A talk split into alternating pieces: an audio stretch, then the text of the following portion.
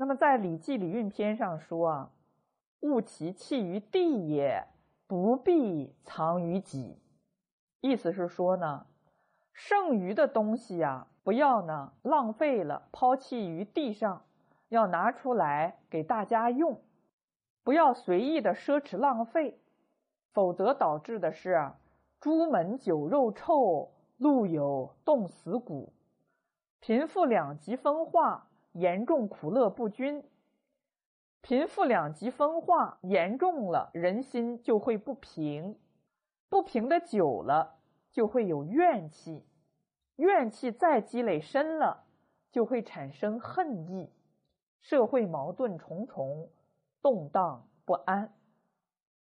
所以呢，他就提醒我们呢，过多的东西啊，不能够随意浪费，要及时的拿出来分给需要的人，特别是贫穷的人，因为社会上有很多人呢。还吃不饱穿不暖，需要我们的帮助。而且古人讲助人为乐，帮助别人本身就是一件快乐的事。从帮助别人身上啊，能够体现出自己存在的价值，感受到内心的快乐。所以儒家的政治呢，是出自仁义；儒家的文化教育呢。也为我们现代解决贫富分化的问题提供了有效的途径。看我们现在呢，社会贫富分化很严重，一个重要的原因呢，就是没有接受传统文化的教育。如果富有的人学习了传统文化，他知道呢，越布施越多，他会拿出多余的呀，去帮助贫穷的人。而不是用于自己的奢侈享受上，他会拿出很多的钱去办慈善事业，特别是要兴办教育，改变人心，提高人的道德水平。就像潮州的谢总那样，拿出大量的金钱、人力、物力来兴办道德讲堂，改变社会风气。能够让世道人心呢都转化。那我们看一看呢，现在的年轻人呢，确实啊非常需要引导。而我们所接触的大众媒体，比如说广播电视、报纸，还有网络，很多内容都是杀盗淫妄的教育。那么在这种社会环境中，年轻人很容易受到错误的引导，而走上骄奢淫逸的道路。那我们如果兴办道德讲堂，把传统文化的理念能够让更多的人所了解，那么就会有更多的年轻人走上正路，有更多的孩子呢不会走向歧途。这个功德无量无边，确实是为社会。国家所急需，所以每一个省、每一个市、每一个社区、每一个城镇都需要兴办这样的道德讲堂。这个在古代称为乡序之教，就是乡镇乡村的学校。这个乡序之教讲的是什么呢？无非就是五伦、五常、四维、八德而已。一个人从小接受了正确的教育，他就会先入为主，他知道啊行为什么是正当的，他就有抵御啊诱惑的能力。但是现在社会呢，这样正面的教育太少太少了，所以确实是社会啊所急需。那富有的人接受了儒家的教育。他愿意拿出过多的钱来做慈善事业，他不仅不会受到贫穷人的仇视，反而会怎么样呢？受到人的爱戴呀。最后一句话说啊：“此公行之所争者也。”这就是在上位者以身作则所起的作用啊。这个“争”就是争后效验的意思。上位者能够躬行力行传统伦理道德的教诲，上行而下效，这个效果呢特别的明显。所以人是很好教的，人是可以教的好的，就看我们怎么教。所以这个《说文解字》上解释教啊，上所施，下所效也。上面怎么做的，下面跟着怎么效仿，就是良好有效的道德教育途径了。那我们现在道德教育不得力，原因在哪里呢？原因就是我们把它变成了说教，都是用言语去教，而没有把正确的给做出来，这也是值得我们反省的一点。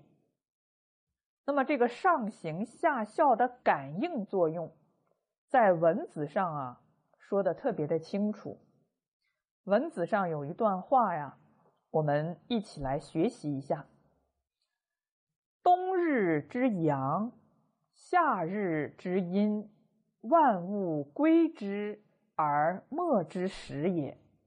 他首先呢，做了一个比喻，说：“你看冬天的太阳，夏天的阴凉，万物都自自然然的屈服于它。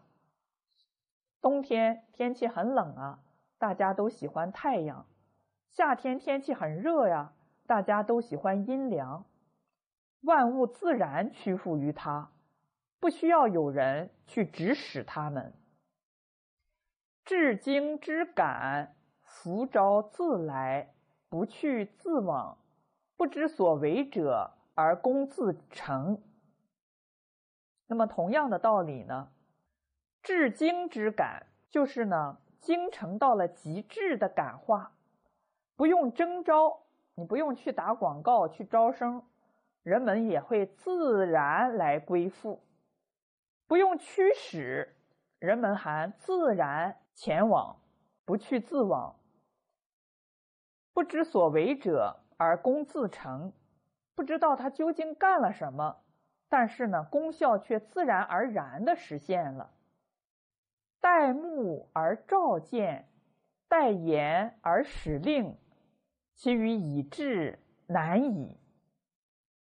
如果君主啊，若是依靠眼目才能看见，依靠言语才能发号施令，这样要治理好国家是很难的。后面呢，又举了几个例子：高尧因而为大礼，天下无虐刑；师旷古。而为太宰，晋国无乱政。不言之令，不视之见，圣人所以为师也。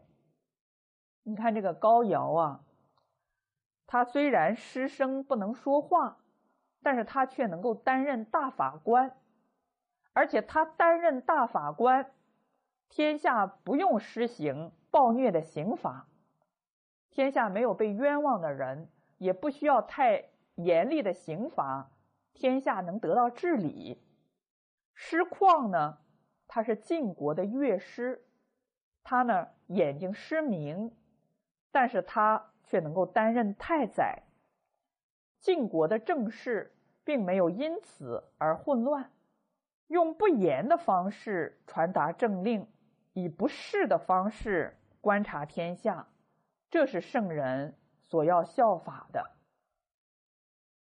民之化上，不从其言，从其所行也。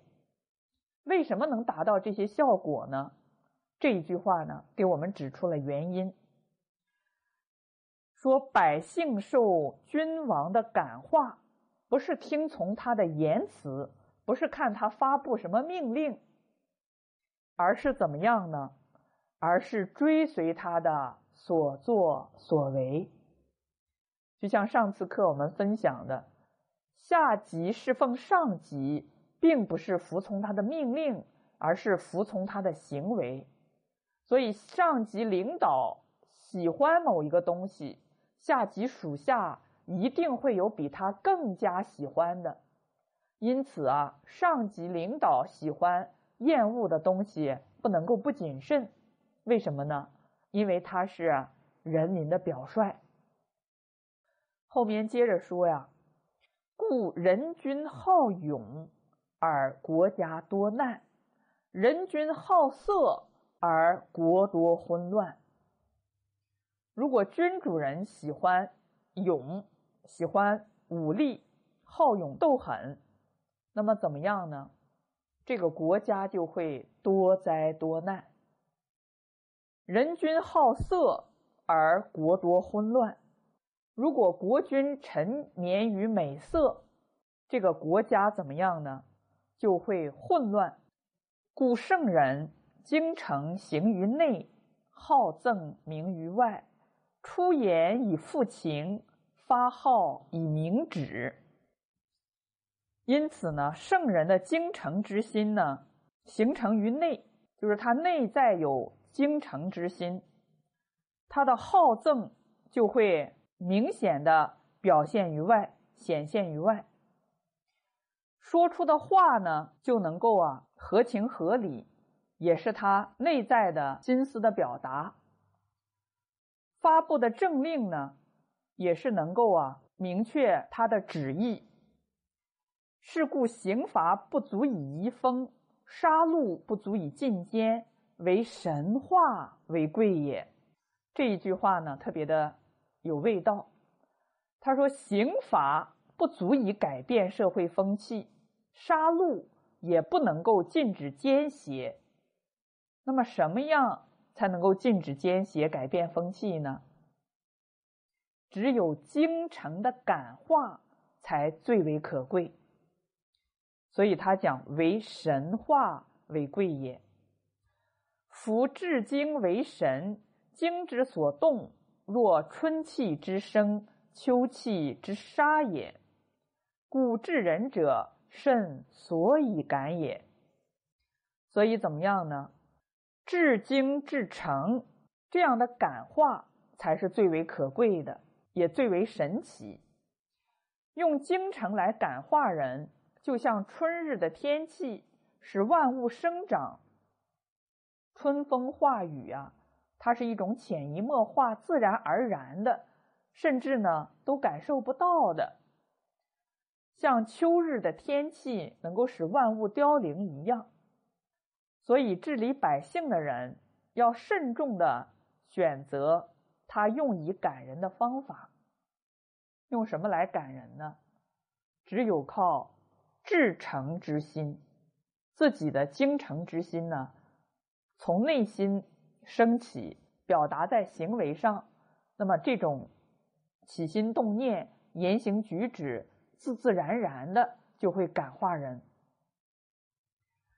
那么在诗子上讲啊，舜他呢之所以能够无为而治，因为他呢自己德行很好。而且他能够重用贤才，不嫉贤妒能，所以呢，天下人都以他为父母。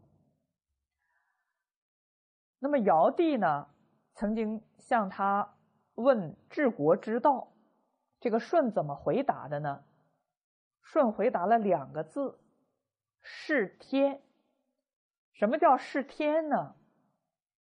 就是按照天的规律。按照自然的规律去治理，后面他解释了：平地而注注水，水流失。你看，同样是在平地上浇水，水自然而然的会流向低洼潮湿的地方。君心而失火，火就燥。你看，同样是把一堆柴火点燃，那么这个火呢？哎，自然会先点燃那些干燥的柴火，招之类也。这就是自然感召的结果。所以他说啊：“尧为善而众美至焉，桀为非而众恶至焉。”这个就是感召的结果。尧他凭借着自己美好的德行，所以感召来的呢。全都是贤良的臣子和人才，而桀他的品行败坏，所招致的呢，都是德行缺失、狡诈奸猾的人来做他的臣子，与他为伍。所以你看呢，这个领导者在位者的德行是什么样的，他就会感召什么样的臣子来和他作伴，来给他呢当臣子。这个呢，就是《易经》上所说的“同声相应，同气相求，圣人感人心，而天下和平”。所以，如果我们身边呢下属有问题，感召不到德才兼备的人，那我们一定要反省自己，一定是自己德行上有欠缺，所以呢，才不能够感召德才兼备的人来到我们的身边。如果自己德行没有缺失啊，优秀的人才一定会蜂拥而至。